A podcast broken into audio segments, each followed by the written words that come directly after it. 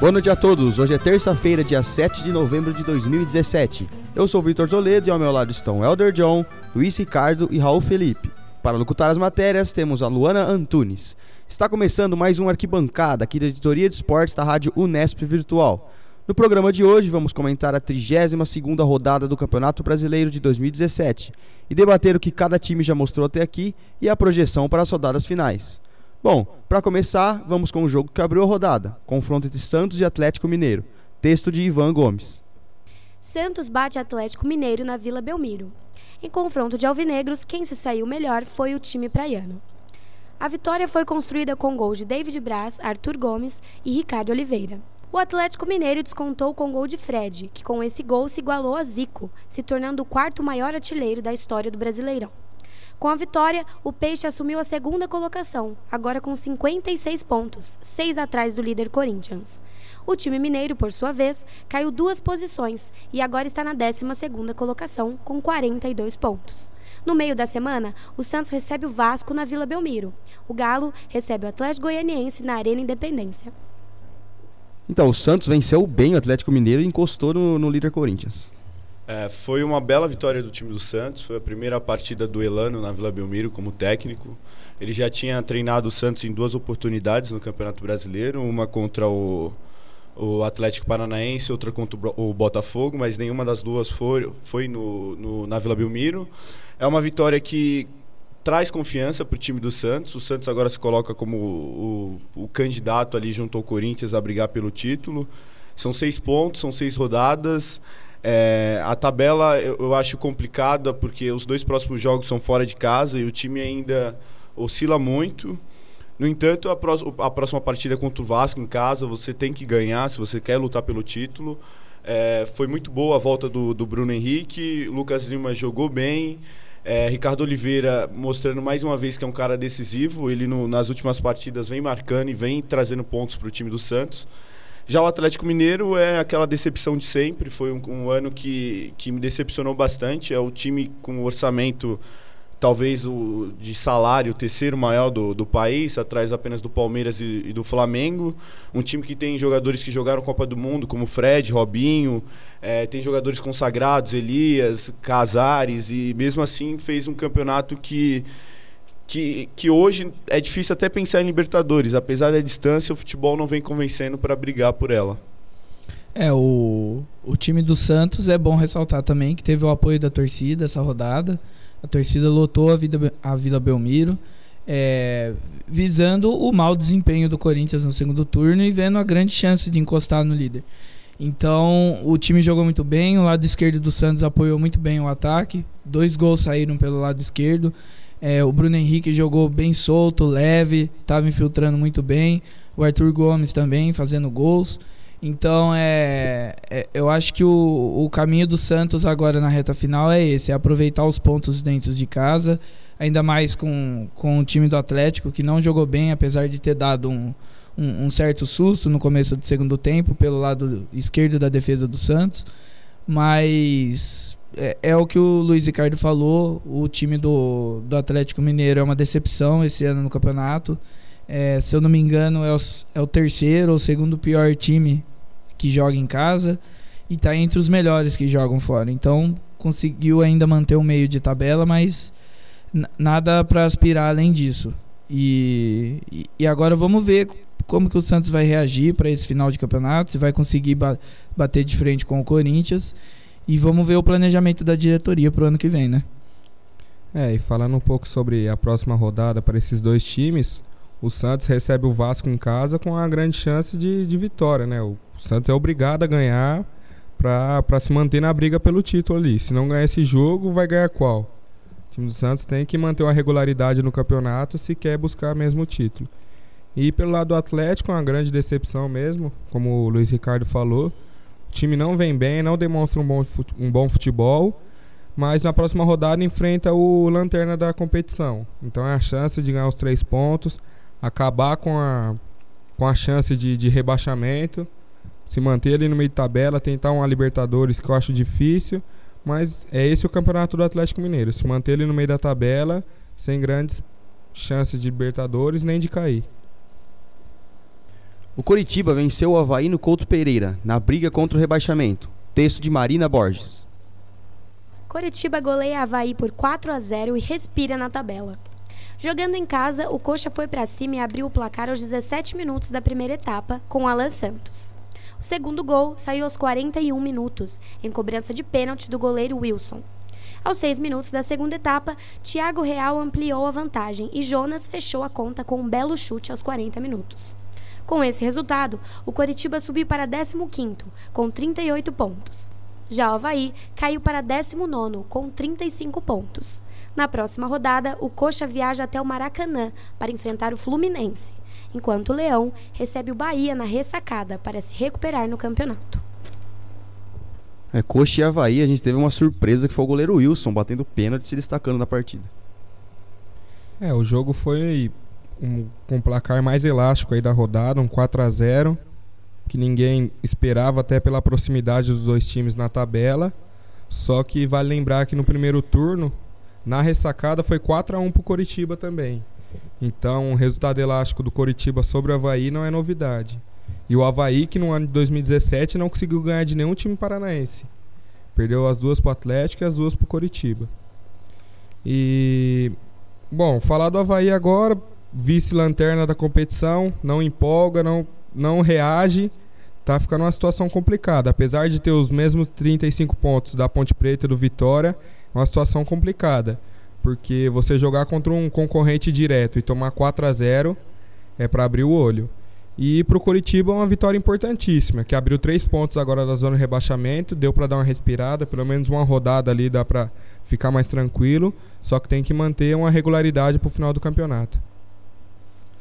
Para finalizar o nosso primeiro bloco, vamos ao empate entre Vasco e Vitória. Texto de Ivan Gomes.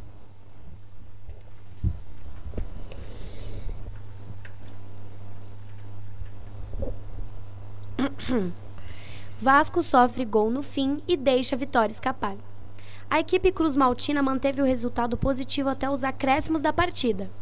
O gol que vinha dando a vitória para os cariocas foi anotado pelo zagueiro Breno, mas André Lima, aos 47 do segundo tempo, decretou números finais da partida. Com o empate, o Vasco se manteve na oitava colocação com 45 pontos. O Vitória subiu duas posições, mas continuou na zona de rebaixamento, agora com 35 pontos. Na próxima rodada, a equipe baiana tem confronto contra o Palmeiras, quarta-feira, às 21h45, no estádio do Barradão. O Vasco viaja para enfrentar o Santos no mesmo horário. Bom, é o Vasco que briga ali pelo G6, deixou o empate acontecer ali pelo Vitória. O Vitória que está tentando ainda sair da zona de rebaixamento. É, o time do Vasco encontrou o gol do Breno, foi no cruzamento, o goleiro do Vitória ainda é, esbarrou na bola, mas na minha opinião ele poderia ter esticado melhor o braço para poder evitar o gol. Ele ainda deu uma resbalada, a bola acabou entrando. Porém, é, quem jogou melhor a partida toda foi o time do Vitória. É, jogou para frente, o Neilton jogou muito bem, o André Lima jogou muito bem. Então, é, o Vitória envolveu a defesa do Vasco e o Vitória segue nessa sina, né, de jogar muito bem fora de casa e jogar pessimamente em casa. Próxima rodada é Vitória e Palmeiras e a gente já sabe que o Vitória não vai ganhar. O Vitória não ganha em casa, é o pior time em casa. E então eu acho que, que foi um, um belo resultado pro Vasco, porque o, o, Vitória ganhou do Corinthians, já, já ganhou do São Paulo aqui. Então é, o time do Vitória está ganhando todas fora praticamente e, e, tentando fugir da zona de rebaixamento. Agora o time do Vasco tem que embalar uma série de vitórias aí para conseguir passar o Flamengo, já que o Flamengo tá, vem tropeçando e o Vasco vem jogando um pouco melhor. Bom, assim a gente termina o nosso primeiro bloco. Daqui a pouco a gente volta.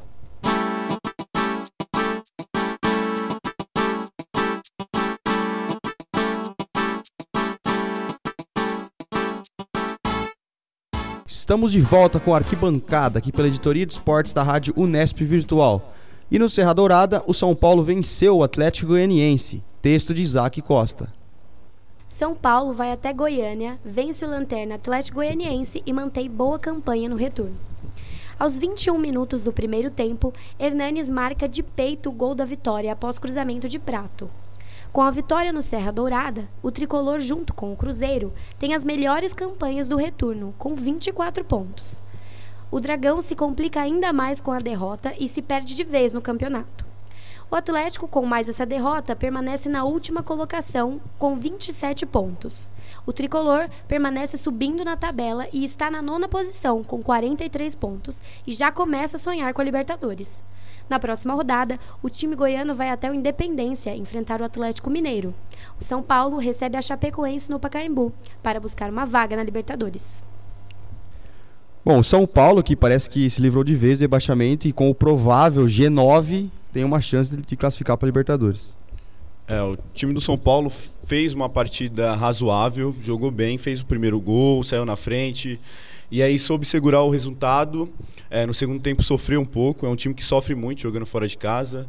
É, o time tem a cara do Dorival Júnior hoje. Hoje eu lembro, eu venho no time do São Paulo, eu lembro muito o time do Dorival Júnior no, no, Santos nos últimos dois anos. É um time que tem um time titular, um, um, um 11 inicial que é muito bom. É, o time do São Paulo, os 11 é, titulares, são é, formam uma equipe que, sem dúvida nenhuma, é uma das melhores. No entanto, para um campeonato brasileiro, você precisa de, de, um elenco. E o time do São Paulo não tem esse elenco. Vai sofrer agora com a, com a ida do, do Cueva. É, para a seleção peruana para disputar as eliminatórias. O Militão, que também vinha jogando bem na lateral, se machucou, então é, é outro desfalque que o São Paulo não, não tem como repor a altura. É, é, um time que, como eu falei, tem dificuldade jogando fora de casa, mas foi lá, conseguiu ganhar do, do, do último colocado. Agora uma partida em casa contra a Chapecoense, ganhar e se coloca de vez na briga pela Libertadores. Eu acho que hoje o time do São Paulo não pode mais falar em, em rebaixamento, é um, o elenco tem que fechar e assumir que hoje é um time que briga pela Libertadores, porque tem time titular para isso, tem jogadores importantes como o Hernanes, que para mim é um dos três melhores jogadores do campeonato, mesmo jogando menos de um turno no campeonato. Então, eu acho que o time do São Paulo tem que se colocar como um candidato sim à Libertadores, porque pode sim abrir um G9, como bem o Vitor Toledo ressaltou. É, o, o time de São Paulo tem que, tem que focar agora que há uma possibilidade real de Libertadores. O Grêmio pode ganhar a Libertadores, o Flamengo pode ganhar a Sul-Americana, então provavelmente vai abrir alguma vaga e o São Paulo tem chance junto com o Vasco. É, no jogo, o time de São Paulo jogou bem, é, não dominou completamente as ações, porém as principais ações mais perigosas do jogo foi, foram do São Paulo. É, o lado direito de São Paulo apoiou muito bem o ataque. O Lucas Prata, é importante ressaltar que essa ascensão do São Paulo é graças a Lucas Prata e Hernanes, os dois estão despontando de jogar futebol. Lucas Prato raçudo voltando a fazer gol. É, o, o Hernanes participando ativamente dessa reação de São Paulo. Acho que é o. Você colocou ele entre os três melhores do, do campeonato. Eu colocaria ele como melhor, menos jogando menos de um turno, porque ele, ele sozinho, na minha opinião, ele tirou um time da, da queda. Um time grande, ele evitou com a moral que ele tem, com o respeito que ele impõe no, no vestiário e, e, e, ele, e com o futebol dele. Acho que Hernanes é seleção, acho que poderia, poderíamos agora cogitar a saída do Juliano da seleção e o Hernanes no lugar. E voltando ao jogo, o São Paulo ainda tem uns problemas. É, o São Paulo, em determinados momentos da partida, ele se desatenta do jogo é, e a defesa dá muito espaço. É, e isso acaba jogando muita responsabilidade em cima do Sidão, que não é um goleiro tão seguro assim. Mas o importante é que ganhou, são mais três pontos e agora é focar na, na Libertadores, que pode sim mirar um G7, mas com esperanças de abrir um G8 ou um G9. É, em cima disso aí que o Raul falou sobre a expectativa de classificar para Libertadores, é uma realidade muito possível para o time de São Paulo. Se entrar focado, como foi nesse jogo aí contra o Lanterna, era obrigado a vencer para se recuperar mesmo na tabela, venceu. Gol do Hernanes, muito importante para o time. Vale ressaltar que pode abrir esse G9 para classificar para a Libertadores. E o time do São Paulo tem um confronto direto contra o Vasco e contra o Botafogo. Então, vencendo essas partidas, o São Paulo tem grandes chances de classificar para a Libertadores. Então, vai do time aí. Se eles vão querer mesmo classificar, se vão entrar focados para para classificar para Libertadores ou se vão se manter ali no meio da tabela. Na Arena Condá, Chapecoense e Sport ficaram no empate. Texto de Marina Borges. Chape recebeu o Sport em duelo direto contra o rebaixamento. A partida caminhava para uma vitória tranquila para os donos da casa na Arena Condá. Até que aos 50 minutos do segundo tempo houve mão na bola de Douglas na área. O árbitro Ricardo Marques manda o lance seguir, até que volta atrás e assinala pênalti. Na marca da Cal, Wellington Paulista marca para a Chapecoense e André marca para o esporte pela 32ª rodada do Brasileirão. Melhor para o esporte, que já nos acréscimos conquistou o empate por 1 a 1 com o time de Chapecó e segue fora da zona de rebaixamento. O empate leva a Chapecoense aos 40 pontos. A queda para a 14ª colocação tira o Verdão da zona da Sul-Americana. Chape vai quinta-feira a São Paulo enfrentar o Tricolor no Pacaembu. Para o esporte, o pontinho foi Salvador. Com 36, segue fora do Z4, em 16º, e recebe o Botafogo na Ilha do Retiro, quarta-feira. É, Chape e Sport, dois times que vão brigar até o final contra o rebaixamento. É, o jogo foi bem equilibrado. O goleiro Jandrei da, da Chapecoense fez grandes defesas, evitando a vitória do, do, do esporte. Porém, a Chapecoense teve um pouco de futebol a mais, vamos dizer assim. Jogou um pouco melhor, é, tomou a, as ações em determinados momentos da partida, levou perigo, mas falhou na hora de decidir o jogo. Errou alguns gols que não podia errar é, foi pênalti no Wellington Paulista e foi pênalti do, pro esporte, porque foi mão do zagueiro da Chapecoense. E agora é isso, é focar nesses jogos que tem em casa também, para tentar ao máximo é, sair da zona do rebaixamento. Agora o time do esporte é importante, esse pontinho fora de casa, se mantém fora do Z4. E mais importante ainda, o André voltou a fazer gol, confiança para essa reta final. Em Salvador, o Bahia confirmou a reação e venceu a Ponte Preta. Texto de Isaac Costa. Bahia recebe a Ponte, ganha de 2 a 0 e se afasta do Z4. A Ponte Preta foi para Salvador jogar na defensiva. O Bahia, após boas investidas, conseguiu abrir o placar aos 26 minutos do primeiro tempo com Mendonça. E já nos acréscimos do segundo tempo, quem decretou a vitória foi Edgar Júnior, aos 49 minutos. Com apenas uma derrota em oito jogos, o Bahia afirma boa fase no campeonato e se distancia ainda mais do rebaixamento. A Ponte, com a derrota, se torna o time com a pior campanha como visitante e soma três derrotas nos últimos quatro jogos. O tricolor, agora com 42 pontos, subiu para a décima posição. O time campineiro, com a derrota, permanece na 18ª colocação, com 35 pontos. Na próxima rodada, a equipe baiana vai até o estádio da Ressacada enfrentar o Havaí. A Ponte Preta recebe no Moisés Lucarelli o Grêmio para tentar se reabilitar na competição. Bahia e Ponte é a ponte que parece que cada vez mais se afunda no campeonato e, pelo que parece, não tem um futuro próspero na Série A do brasileiro. É, após a vitória contra o líder Corinthians, que parecia que ia dar uma animada no time, foi até Salvador enfrentar o Bahia e perdeu mais uma, né? Com gols do, do Mendonça, que é o artilheiro aí jogando bem, e o Edgar Júnior também, que fez cinco gols nas últimas seis partidas, um grande atacante. E para o Bahia fica a esperança também numa classificação, talvez para Libertadores. Está em décimo colocado, com essa vitória aí subiu três posições, muito importante para o time do Bahia. E ali com 42 pontos dá para brigar por uma vaga na Libertadores. Pois o time vem numa sequência muito boa, uma derrota só em oito jogos, empatou com o Palmeiras aqui, venceu mais um em casa. É um, um time que vem mantendo uma regularidade boa.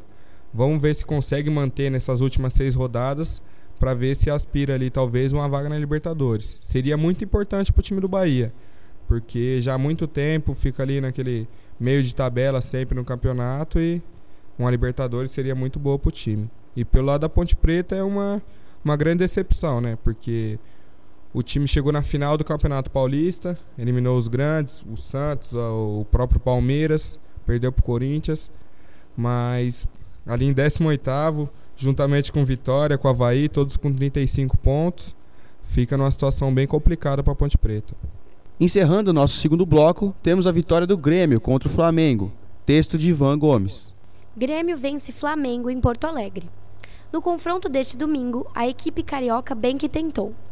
Na segunda etapa, o Flamengo conseguiu abrir o placar com gol de Everton Ribeiro. O Grêmio reagiu e rapidamente virou a partida com dois gols de Everton. Ainda teve tempo de Luan ampliar para os gaúchos.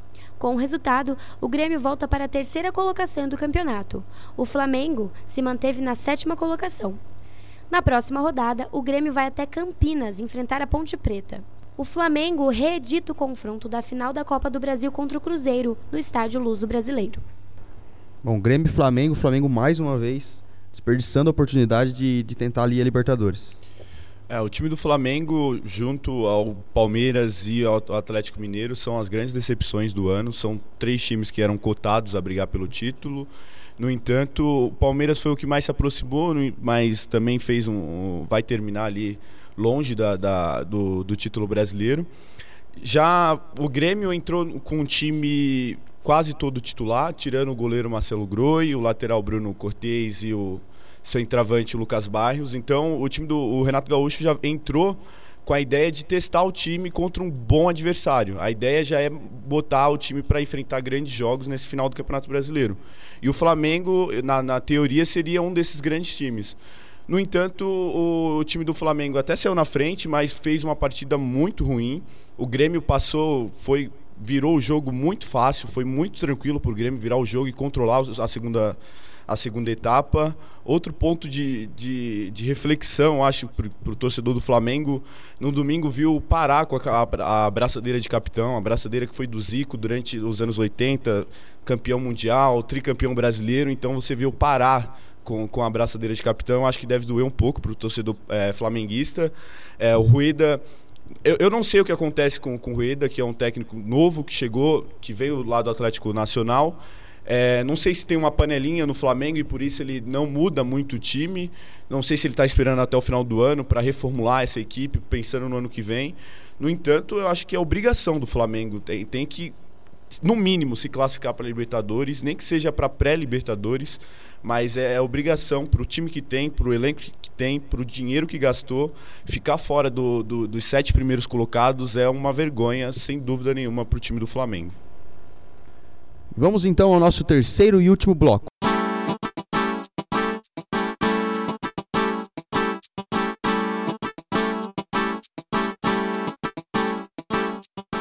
Estamos de volta com o terceiro bloco aqui do Arquibancada, pela editoria de esportes da Rádio Unesp Virtual. No clássico carioca da rodada, o Fluminense bateu o Botafogo. Texto de Isaac Costa. Fluminense vira o jogo e ganha de 2 a 1 do Botafogo. O Alvinegro saiu na frente com o gol de Marcos Vinícius após boa jogada de pimpão pela direita no primeiro minuto de jogo. O tricolor carioca empatou com Marcos Júnior aos 16 minutos do segundo tempo e virou com Matheus Alessandro aos 42. O Botafogo, com o apoio da torcida, começou o jogo pressionando o Fluminense e não deu espaços para o visitante. Já na segunda parcial, o Fluminense reagiu, conseguiu o um empate e, quando parecia satisfeito com o placar, virou o jogo. Essa foi a primeira virada que o time tricolor fez no Campeonato Brasileiro, e com o resultado, o time se afastou ainda mais da zona de rebaixamento. Com a derrota, o Botafogo permaneceu com 48 pontos na sexta colocação na zona da pré-Libertadores. O Fluminense subiu para a 13ª colocação e está com 42 pontos. Na próxima rodada, o Alvinegro vai até a Ilha do Retiro enfrentar o Esporte. O Fluminense recebe o Coritiba no Maracanã. Bom, o Flu, que deu um alívio para sua torcida, venceu o clássico e agora respira no campeonato. É, o Fluminense fez uma boa partida, sobre se comportar para virar o jogo. É uma equipe muito jovem, é, você vê Marcos Júnior, Gustavo Scarpa.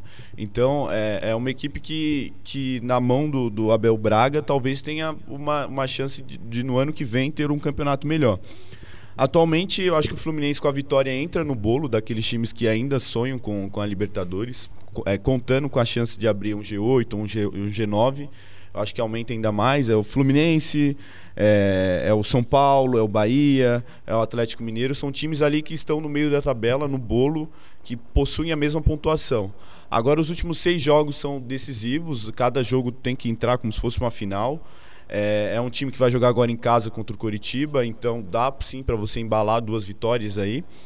Já o time do Botafogo, é, fez é o melhor time do Rio no ano, sem dúvida alguma, com o elenco que tem, com o orçamento, fez um grande ano, chegou à semifinal da Copa do Brasil, quartas de final de Libertadores e, que se mantém ali entre os, os sete primeiros colocados, os seis primeiros colocados do Campeonato Brasileiro. É, mas eu acho que o Botafogo não pode bobear agora nessa parte final. É, é, é, tem que fazer os pontos que aparecerem, principalmente jogando em casa. E perder desse jeito de virada para o Fluminense não entra nesse, nesse cro- cronograma pensando em Libertadores. É, mas a vantagem é grande, então eu acho que vai ficar ali na disputa entre Flamengo e os outros seis, cinco times que estão abaixo do Flamengo. Tivemos também a vitória do Cruzeiro diante do Atlético Paranaense. Texto de Marina Borges. Cruzeiro triunfa com golaço de Arrascaeta. Depois de três partidas sem ganhar, o Cruzeiro se reencontrou com a vitória e fez seu dever de casa ao bater o Atlético Paranaense por 1 a 0. O gol que deu os três pontos ao time mineiro foi marcado por Arrascaeta em uma bonita finalização já no final do primeiro tempo. Com o resultado, o Cruzeiro segue em quinto lugar, mas vai aos 51 pontos na competição. Pior mesmo para o Atlético, que ainda não está garantido na próxima Libertadores e continua com 42 pontos, perdendo a chance de se aproximar do G7, atualmente ocupado pelo Flamengo. Na rodada do meio de semana, a Raposa vai ao Rio de Janeiro enfrentar o Flamengo, enquanto o Furacão recebe ninguém menos que o líder Corinthians. Bom, parece que a meta do Cruzeiro no campeonato é abrir uma vaga para quem tá ali brigando pela Libertadores. O, o time do Cruzeiro focou suas ações no Arrascaeta. O Arrascaeta foi o principal jogador da partida, é, puxou os contra-ataques pela meia esquerda, tanto que saiu um gol cortando para a direita e chutando cruzado. Um belíssimo gol do, do, do meio-campista cruzeirense e um dos melhores do campeonato. É, depois que voltou da lesão, ele tem se tornado cada vez mais o principal jogador do, do time do Cruzeiro. Agora, o time do Atlético Paranaense, é, eles focaram as ações no Ribamar. O Ribamar foi o melhor jogador do time do, do Atlético Paranaense. Chutou duas bolas cara a cara com o Fábio. Ele acabou errando, chute cruzado. E, e ainda colocou uma bola no travessão num chute de bicicleta dentro da, da pequena área. É, o time do Atlético Paranaense tem que conseguir pontuar ao máximo agora nessa reta final. Porém, o Atlético tem essa sina, né? Ele vai mais ou menos bem no campeonato, às vezes está indo até muito bem, e aí chega na reta final ele começa a dar uma caída. Então tem que se preocupar com isso e tem que focar em, em tentar entrar no G7, talvez G8 ou G9 e ir para pré-Libertadores. E o time do Cruzeiro é, é focar esse resto de final de ano para pensar para o ano que vem já. E fechando o nosso programa, a vitória do líder Corinthians sobre o Palmeiras no Derby Paulista. Texto de Marina Borges. Corinthians vence Palmeiras e retoma boa vantagem na liderança. No derby paulista, o Corinthians saiu vitorioso. Em casa, o Timão venceu o Palmeiras por 3 a 2, com gols de Romero, Balbuena e Jô, para o lado alvinegro, e Mina e Moisés para o lado alviverde.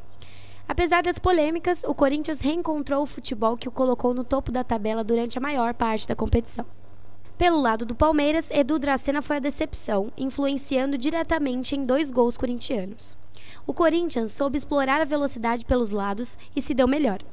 Com um triunfo conquistado diante de mais de 46 mil torcedores, o Corinthians acabou com a série de quatro partidas sem vitória e chegou à marca de 62 pontos.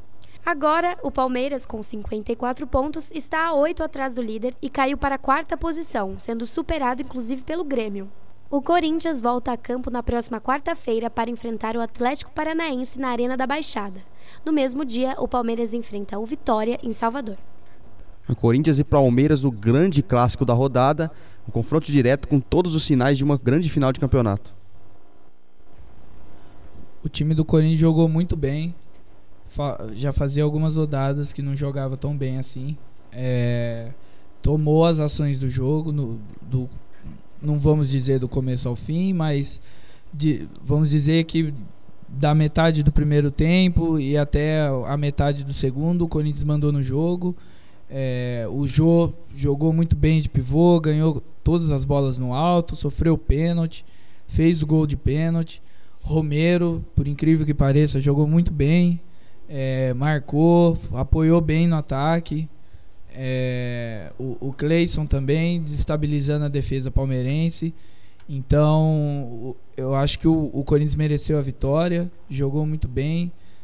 É, teve as polêmicas o jogo, sim. É, o, gol, o gol do Romero estava irregular, alguns centímetros à frente.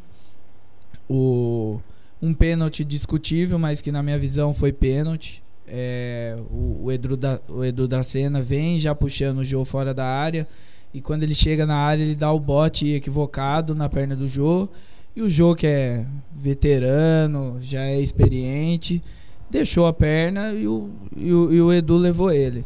Foi, foi pênalti, fez o gol, 3 a 1 Só que o, o, o Palmeiras conseguiu ainda mostrar o principal problema do Corinthians nesse segundo turno, que são as bolas aéreas. É, o Corinthians sofreu muito, o gol do Mina.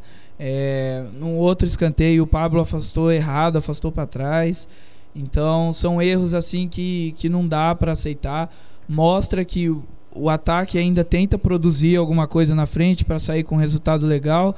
Só que eu acho que o, o ponto crucial foi a desestabilização da defesa nesse segundo turno. Então, o, eu acho que o Carilli ainda pode corrigir isso, consegue corrigir isso.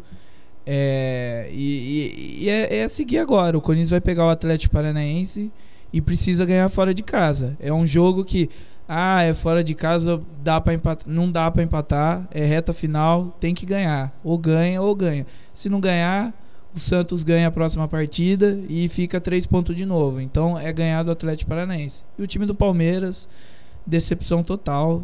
Palmeiras tinha tudo para ganhar o jogo, Palmeiras decepcionou total. É, o Corinthians deu a resposta que a torcida queria, né? A torcida foi no treino no, no sábado, colocou mais de 30 mil pessoas para assistir o treino, incentivando o time, mostrou que estava apoiando o time e o time correspondeu dentro de campo. Poderia ter sido uma vitória mais tranquila ali, depois do 3 a 1 o time dominou mais a partida e assim como o Raul falou, a bola parada é o principal defeito do Corinthians.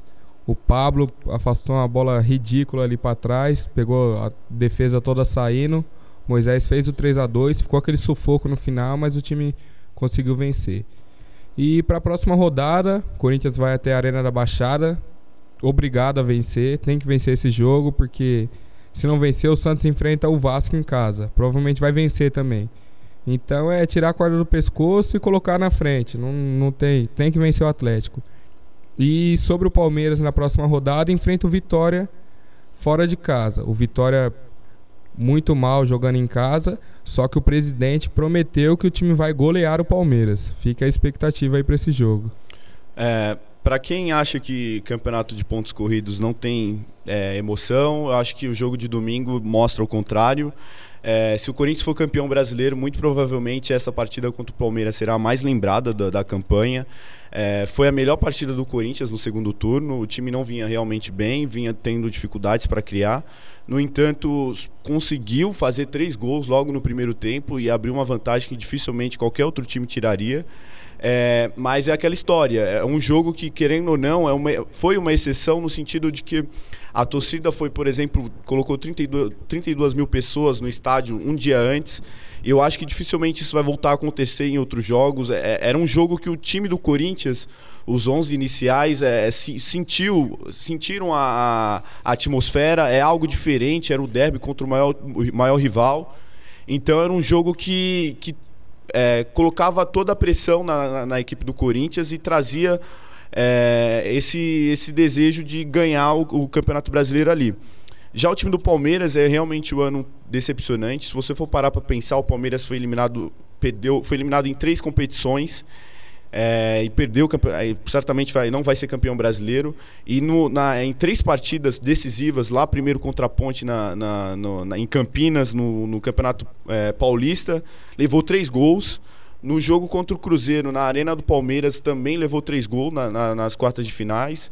E agora contra o Corinthians novamente na, na numa no confronto decisivo, conseguiu levar novamente três gols. Então, no momento de decisão, é, o time do Palmeiras não soube suportar o, é, durante o ano e por isso hoje é, vai, no mínimo, focar no G4, como bem a torcida vinha falando, porque o título realmente ficou complicado. É, e vale ressaltar também que o técnico Carilli vinha sendo muito cobrado e fez algumas mudanças no time para o jogo contra o Palmeiras. Colocou o Camacho no lugar do Maicon e colocou o Cleison, que vinha sendo pedido pela torcida, tirou o Jadson, que estava sendo muito criticado. E é isso. Estamos encerrando aqui mais um Arquibancada pela editoria de esportes da Rádio Unesp Virtual.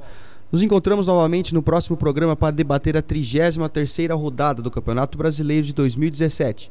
Muito obrigado aos companheiros e aos ouvintes. Uma boa noite a todos. Boa noite, galera. Boa noite. Boa noite.